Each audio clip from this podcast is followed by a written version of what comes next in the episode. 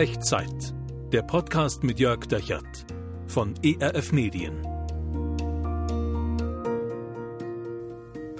Hallo, herzlich willkommen bei Echtzeit. Hier ist eine neue Folge. Hier ist Jörg Dechert mit 10 Minuten Zuversicht für dich.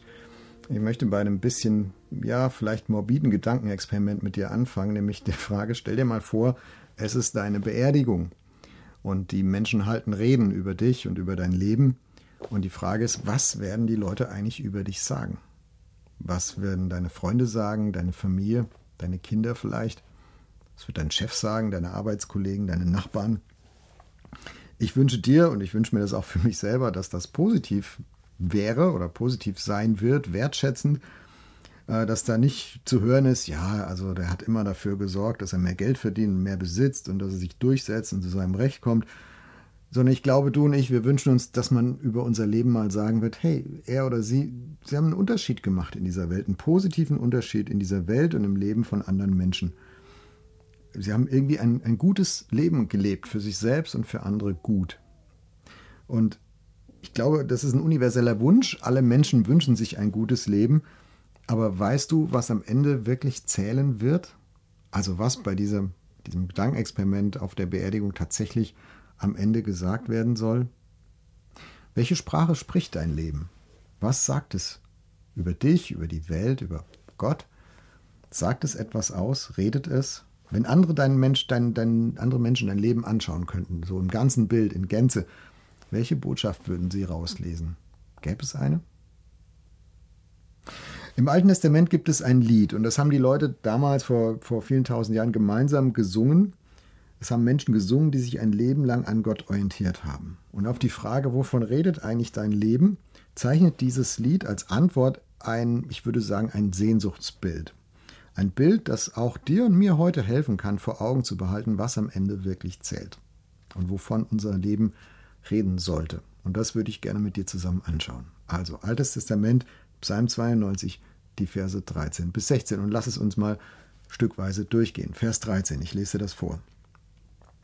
Alle, die nach Gottes Willen leben, gleichen einer immergrünen Palme, einer mächtigen Zeder auf dem Libanon. Also stell dir vor, du lebst in einer Wüstenkultur. Viel Sand, viele Steine, wenig Bäume, wenig Schatten, heiße Sonne. Schatten, Früchte, Bäume sind was Besonderes, ganz besonders Bäume, die nie verdorren, die nicht so knorrig und klein sind, sondern die groß und immergrün sind, die Früchte haben. Und die Zeder auf dem Libanon, das war damals äh, im, im alten Israel so der mächtigste Baum, den die Leute kannten. Wir würden heute vielleicht sagen, so eine richtige deutsche Eiche. Und wenn du dich an Gott ausrichtest, an ihm orientierst, nach ihm fragst, dann bekommt dein Leben Bestand, heißt das hier. Also dann, ist die Story deines Lebens konsistent, sie ist resilient, sie ist stark, sie hält auch Krisen aus, sie ist widerstandsfähig, so wie eine Zeder auf dem Libanon, so wie eine immergrüne Palme. Die verdorrt nicht unter der glühenden Sonne, sondern die steht. Die hat sozusagen Saft und Kraft. Also kein vertrocknetes, verkrüppeltes, verknorrtes Leben, sondern ein Baum in Saft und Kraft. So kann ein Leben sein. Alle, die nach Gottes Willen leben, gleichen einer immergrünen Palme, einer mächtigen Zeder auf dem Libanon. Und dann kommt Vers 14. Sie sind verwurzelt im Haus des Herrn. Dort in den Vorhöfen unseres Gottes grünen sie immerzu.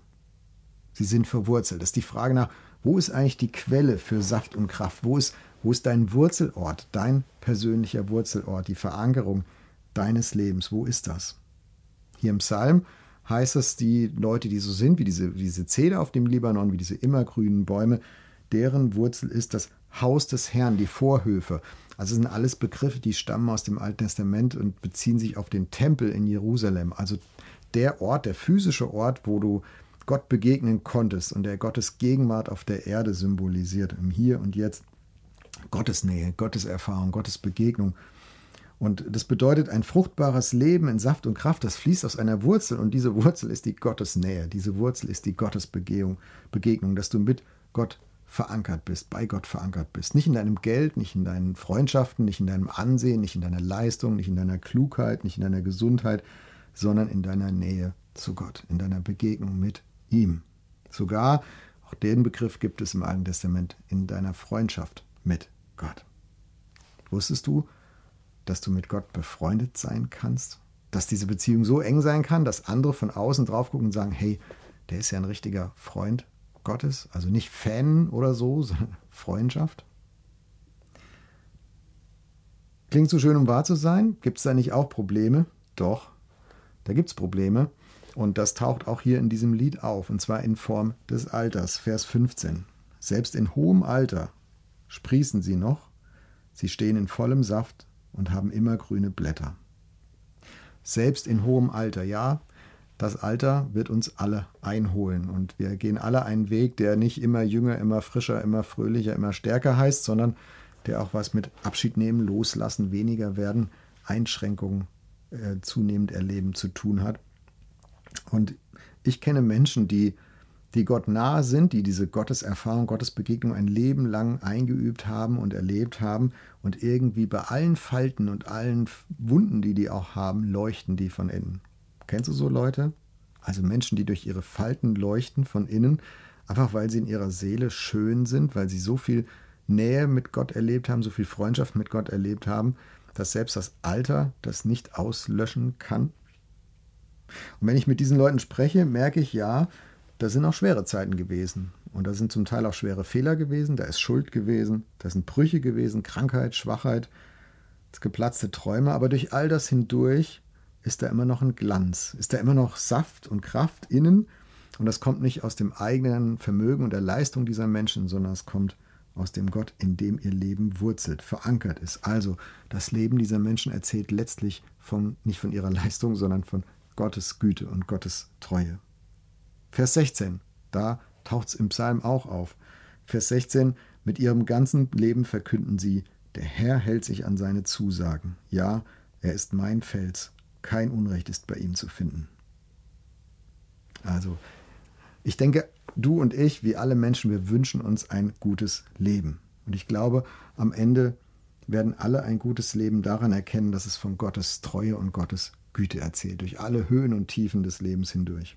Auch ganz ohne Worte. Und ich glaube, dass das am Ende zählt. Und das wünsche ich mir. Das wünsche ich mir für mich und das wünsche ich mir auch für dich. Und wenn du magst, dann lass uns Gott gemeinsam um so ein Leben bitten. Ich lese uns nochmal die vier Verse aus dem Psalm und dann lass uns zusammen beten. Wie immer bei Echtzeit klingt dich in Gedanken einfach ein in die Worte, die du mich beten hörst und mach so zu deinem Herzensgebet. Alle, die nach Gottes Willen leben, gleichen einer immergrünen Palme, einer mächtigen Zeder auf dem Libanon. Sie sind verwurzelt im Haus des Herrn, dort in den Vorhöfen unseres Gottes grünen sie immer zu. Selbst in hohem Alter sprießen sie noch, Sie stehen in vollem Saft und haben immer grüne Blätter. Mit ihrem ganzen Leben verkünden sie, der Herr hält sich an seine Zusagen, ja, er ist mein Fels, kein Unrecht ist bei ihm zu finden. Lass uns beten. Gott, ich wünsche mir so ein Leben. Ich wünsche mir so ein Leben, das in Saft und Kraft steht. Ich wünsche mir so ein Leben, das in dir verankert ist, das von dir geprägt ist, und das von deiner Güte und Treue erzählt. Und ich kann das nicht aus eigener Kraft leben.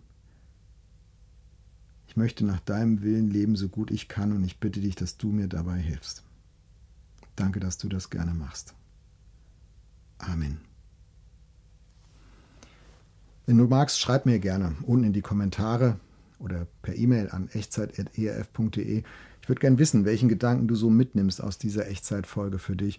Was ist es, was dir ja vielleicht einen besonderen Mut, besondere Hoffnung mitgibt aus den Gedanken, die du jetzt äh, geteilt hast oder die wir hier miteinander bewegt haben. Also schreib mir gerne unten in die Kommentare oder E-Mail echtzeit.erf.de. Und nimm diese Perspektive aus dem Psalm mit in deine neue Woche. Alle Menschen wünschen sich ein gutes Leben. Und am Ende wird das zählen, was dein Leben sagt. Was es sagt zu denen, mit denen du unterwegs bist und was es vor allem sagt über den, zu dem du gehörst und dem du folgst. Heute ist ein guter Tag, um dein Leben neu in Gott zu verankern. Und Gott segne dich dabei. Und diesen Segen, den möchte ich dir jetzt noch zusprechen. Der Herr segne dich und behüte dich. Der Herr lasse sein Angesicht leuchten über dir und sei dir gnädig. Der Herr erhebe sein Angesicht auf dich und schenke dir seinen Frieden. Amen. Das war Echtzeit. 10 Minuten Zuversicht für dich. Der Podcast mit Jörg Dechert von ERF Medien.